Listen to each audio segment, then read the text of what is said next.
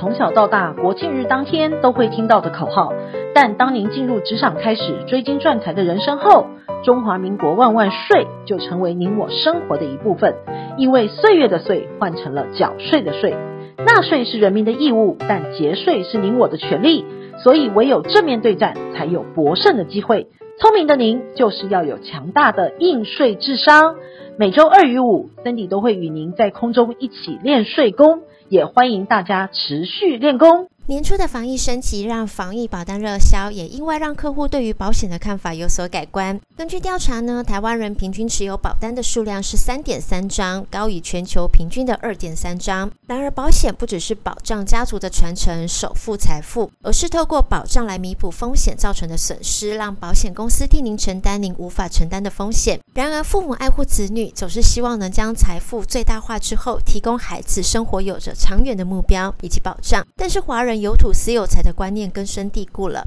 因此呢，我们在传承工具选择上，不动产其实就占很大一部分。但是，我们站在税务的角度上来看，不动产的传承其实是非常复杂的，不外乎就是买卖、赠与或者是继承。光是这三种的移转方式呢，就有三种截然不同的税务规划。但是，相较于现金呢，或是其他传承的工具，不动产就很容易陷入分配不公的问题，进而引爆子女对簿公堂的风险。保险其实是可以指定多位受益人的，同时是安排受益人的顺序以及受益的金额，而且是远比遗嘱是更有效力的。此外，风险是远比不动产来的低，规划如果得宜，甚至还有节税的效果。可惜我们一般民众在规划上是缺乏专业的观点以及方法，很容易造成误解，或者是因为不了解税法，最后反而付出更多的成本。我们举一个实际的案例：某位民众呢卖地变现了数千万元，因为不知道如何运用，业务员便以资产移转的目的。以及节税的理由，建议客户购买保单，诉求几年之后呢，再变更保单给要保人，可以节省赠与税，也不用担心以后会有遗产税的课征问题。该民众呢，为了规避遗产税的税负，买了价值一千七百多万元的保单，结果呢，因为变更了要保人，被国税局连补带罚，课走了三百多万元的税金。既然提前赠与会有税的问题，那我们等到继承总不会有税的问题吧？如果你有这样子的想法，真的要特别注意了。我们再举一个案例跟您说。某位民众呢，生前以本人为腰保人，配偶为被保险人，向保险公司购买了四张保单。后来呢，他将这四张保单的腰保人全部变更为他的配偶。保单的价值呢，总共是四百多万元。民众在保单变更后两个月就死亡了，配偶却没有将这四张保单的价值记录遗产总额，被国税局要求补税以及处罚。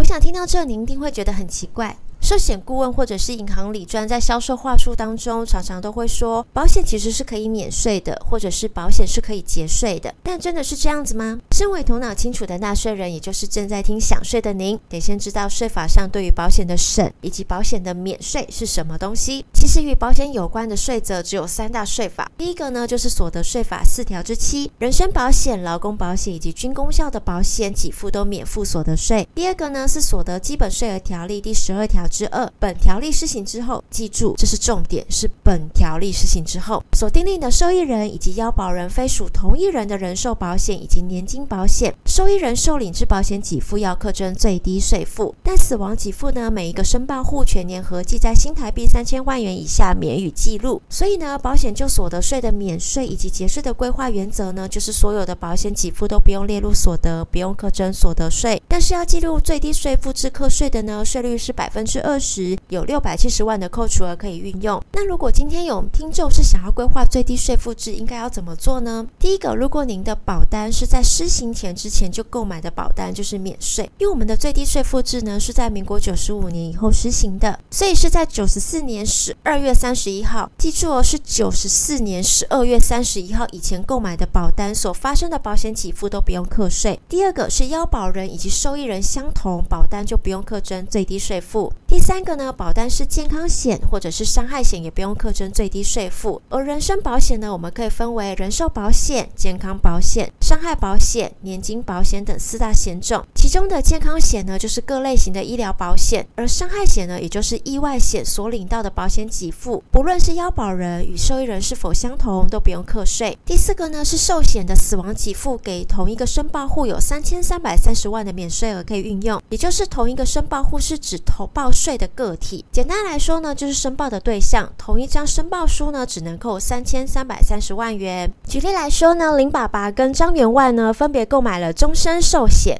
保额分别是三千万元以及六千万元，受益人都是一儿一女。请问一下，这两张保单要不要课征最低税负呢？我们就第一张保单林爸爸来说，因为他在死亡给付的金额是没有超过三千三百三十万元的，所以我们不用考虑他购买的时间以及险种都不用课征最低税负。第二张保单呢，是张员外所购买的，买保单是希望可以免税，另外可以准备遗产税的税源，又可以传承给子女，这确实是买保险以及理财规划当中最重要的功之一。但是因为它的金额已经超过了三千三百三十万元，所以我们必须要考虑以下的问题。第一个，我们必须要考虑一下是他购买的时间点，请问一下这张保单购买是在九十五年以后所购买的吗？第二个，请问一下受益人有没有在同一个申报户？刚才有说他的受益人是一对子女，请问一下这一对子女是否已经成年了？如果已经成年了呢，那就可以各自申报所得税，就有两个申报户，三千三百三十万元可以各自扣除，都不用课征最低税负。但是如果是未成年呢，那就必须要统一申报，六千万元的保险给付要扣除掉三千三百三十万元后，剩余的部分呢就要课征最低税负。第三则税法呢是遗产以及赠与税法十六条之九。约定于被继承人死亡时，给付其指定受益人之人寿保险金额、军公教、劳工以及农民保险之保险金额，还有互助金是不计入遗产总额，不课征遗产税的。但是近十年来呢，保险虽然符合了遗产税的死亡给付规定，但仍有许多的案件是被课征遗产税的。原因是保单呢本身的设计以及承保都巧妙运用了税法的条件，但是违背了立法意志，最后都会被课以实质课税的原则来课征。所以国税局非常的贴心，发布了解释。指令保险给付如果涉及了重病投保、高龄投保、短期投保、趸缴投保、密集投保、举债投保、巨额投保、保险略高，或者是保险的腰保人以及被保险人非属同一人等九种情况，不论保险公司的理赔与否，国税局都会采个案审查，用放大镜的眼光将保单的价值视为遗产税，课征百分之十到二十的遗产税。同时呢，财政部也汇集了近千年的保单课税的案例分析，公布了实务上死亡保险。给付依实质课税原则课征遗产税的案例以及参考特征，一共举出了十六个课税案例，分析保单最后被课征遗产税的原因以及特征，供大家做参考。我们也将在粉丝页上面提供给大家，记得要按赞跟追踪哦，这是最重要的。我们以国税局两千零二年的案例来看，当时有位七十七岁的超级富豪罹患了癌症，手上有一点三亿元的现金，他在生前三年呢，将房屋抵押借款，同时向银行举债了零点三亿元，并且用趸缴的方式投保了七张终身寿险的保单，每张的保险金额呢都有两千万元以上。要保人以及被保险人都是富豪，五位子女为受益人。富豪过世之后呢，保险公司分别给付了五名子女零点三二亿元的保险金。因为要保人以及被保险人皆是富豪，国税局乍看一下以为是一般的保险单，初期未课税。但是比对银行金流以及投保时间点来看，发现富豪不得了了，他涉及了重病、高龄、短期、趸缴、以及举债巨额高保费等八大 NG 的指标，国税局认为富豪是在死亡前重病期间投保。依照遗赠税法的规定，只要生前前两年或是重病期间的投保、借款、赠与等价金，都可以比照死亡前两年的赠与全数列入遗产总额课征遗产税。因此，国税局呢针对五名子女开立了遗产税的补税单，五位子女不服税单，采取行政救济。经过了五年的缠讼，最高行政法院呢仍裁定国税局胜诉。应课征遗产税，但因为当时的税率呢，最高是五十趴，富豪的寿险保单的避税的策略以失败收场。既然死后继承有问题，那我们生前赠与问题应该小一点吧？如果你有这样子的疑惑，那您就错了。保险不课征遗产税，是因为税法有不计入遗产总额的规定，但是从来都没有说保单是不课征赠与税或者是免赠与税的。而课征赠与税呢，就涉及到两个问题了：第一个，有没有完成赠与的行为；第二个，有没有超过赠与税的两百二十万的规定呢？我们就之前的案例跟大家说，有一位民众卖地变现了数千万元，业务员以资产移转的目的以及节税的。理由建议客户购买保单，诉求几年之后呢，再变更腰保人给小孩，可以节省赠与税，之后也不会有遗产税的问题。该民众为了规避税负，买了价值一千七百万元的保单，结果变更了腰保人。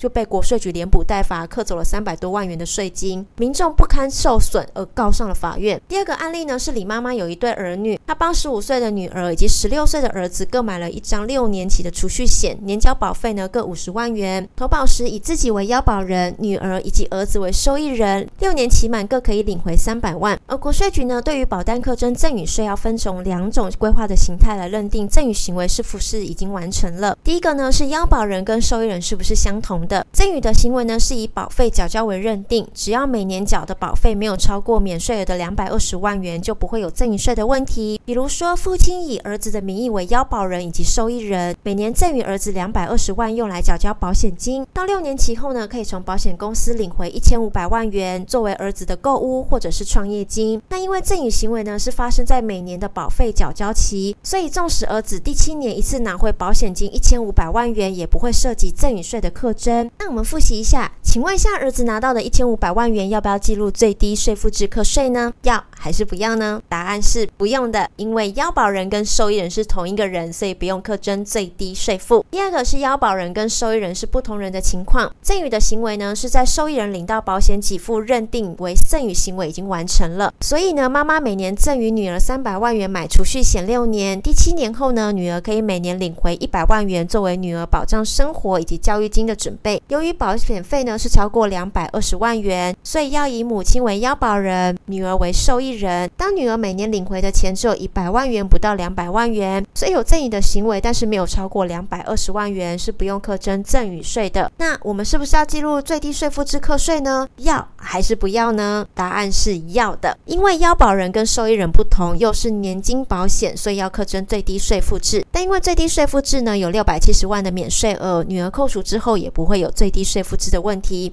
回到之前提到的两个案例，我想你应该知道解决的方法了吧？第一个案例呢，是一位民众卖地变现了数千万元，购买了价值一千七百多万元的保单，结果因为变更了要保人，被国税局连补带罚，课走了三百多万元的税金。因为变更要保人呢，就是赠与行为的发生，等于是将保单的价值在当下即赠与给子女，所以是要课征赠与税的。我们一样呢，可以将要保人赠与给子女，但是要知道保单的价值是否有超过免税额，如果是低于两百二十。十万元呢，您还是可以直接变更腰保人为子女，但是要注意哦，一旦变更腰保人为子女之后，父母亲就失去了保单的掌控权。中间子女呢，要是变更了受益人、解约或者是进行保单贷款等不利于保单的运用，也就无法掌控或者是禁止，是父母亲需要思量的哦。第二个案例呢，是李妈妈有一对子女，她帮十五岁的女儿以及儿子各买了一张储蓄险，年交保费呢是五十万元，投保时以自己为腰保人，儿子以及女儿为受益人，六年期满可以领回三百万元。因为满期金给付呢超过了两百二十万元，所以应该在保单成立时以要保人为子女，受益人也是子女做设计。每年的保费呢就是用赠与行为的完成，这样的设计呢，在保单领回三百万元的保险给付时就没有赠与税的问题了。保险的规划呢，是适用于各个财富阶段的家庭以及人生，也是与银行金融历史一样悠久。人们可以让保险存在数个世纪，就可以知道它的功能以及重要性。因为人生永远无法规划意外以及风险，只能聪明的转嫁给保险，才能将人生圆满的最后一块拼图给拼上。同时呢，保险也是许多欧美富豪家庭必备的传富工具。保险给付呢，是提供稳定现金流的重要准备以及来源。对于呢高资产家庭，财富多但是现金流不足，保保险则是提供最好的现金流工具。您越是了解保险的功能，您越可以聪明地享受小钱立大功的好处以及优势。买保险又可以岁岁平安才是上策。今天我们整理了保险理财 Ben 超缓的单元，让您掌握保险理财免税以及节税的设计。如果您有个人的税务问题，欢迎到粉丝页上面留言给我们，或者是 email 给我们。最重要的是要按赞跟追踪哦。往后我们都会在单元上面为您解答。享税单元，谢谢您的收听，我们下周见。